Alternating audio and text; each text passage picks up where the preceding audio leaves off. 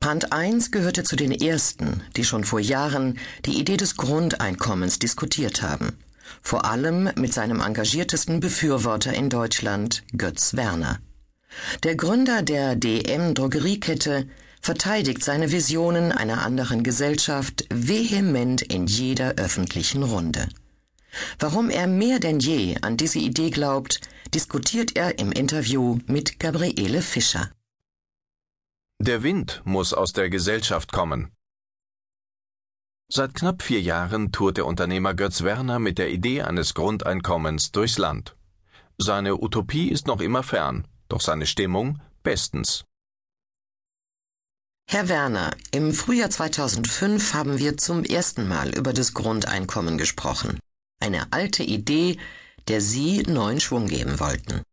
Was hat Sie an der Entwicklung seither am meisten überrascht? Zunächst der Sog, der durch dieses Interview ausgelöst worden ist. Er war so stark, dass ich mich seit zwei Jahren aus der Führung meines Unternehmens immer mehr zurückgezogen habe.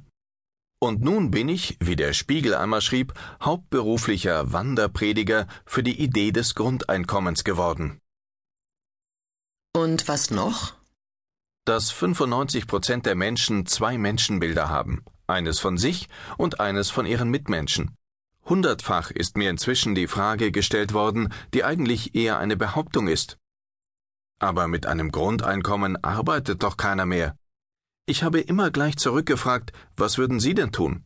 Und kein einziges Mal habe ich bisher gehört, na, ich würde genau das machen, mich auf die faule Haut legen. Sondern alle haben gesagt, klar, ich weiß, was ich tun würde, ich habe schließlich Ziele, Aufgaben. Aber die anderen, Immerhin legt auch die Wissenschaft immer wieder neue Studien vor, wonach Menschen, so man sie alimentiert, nicht mehr arbeiten wollen.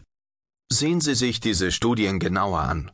Wenn ich Sie unter Androhung von Nahrungsentzug, also Einkommen, verpflichte, für 800 Euro einen mühsamen Job zu machen und Ihnen dann sage, Sie könnten auch ein Grundeinkommen in gleicher Höhe kriegen, dann sagen Sie auch, da gehe ich nicht mehr hin. Dennoch wird ihre Hoffnung, dass ein Grundeinkommen die Eigeninitiative weckt, von vielen nicht geteilt. Rollen wir das mal auf. Es gibt körperlich behinderte Menschen, die brauchen unsere Unterstützung. Dann gibt es geistig behinderte Menschen, die brauchen unsere Unterstützung. Und in Zukunft werden wir immer mehr Menschen haben, die sozial behindert sind, die mit ihrem Leben nichts anfangen können, und die brauchen unsere Unterstützung denn deren Probleme lösen wir sicher nicht, wenn wir sie unter menschenunwürdigen Druck setzen. Möglicherweise bräuchten sie eher Sozialarbeit als Geld. Sicher, aber gerade Sozialarbeit wird heute ohne Grundeinkommen nicht im notwendigen Maße ausgeübt.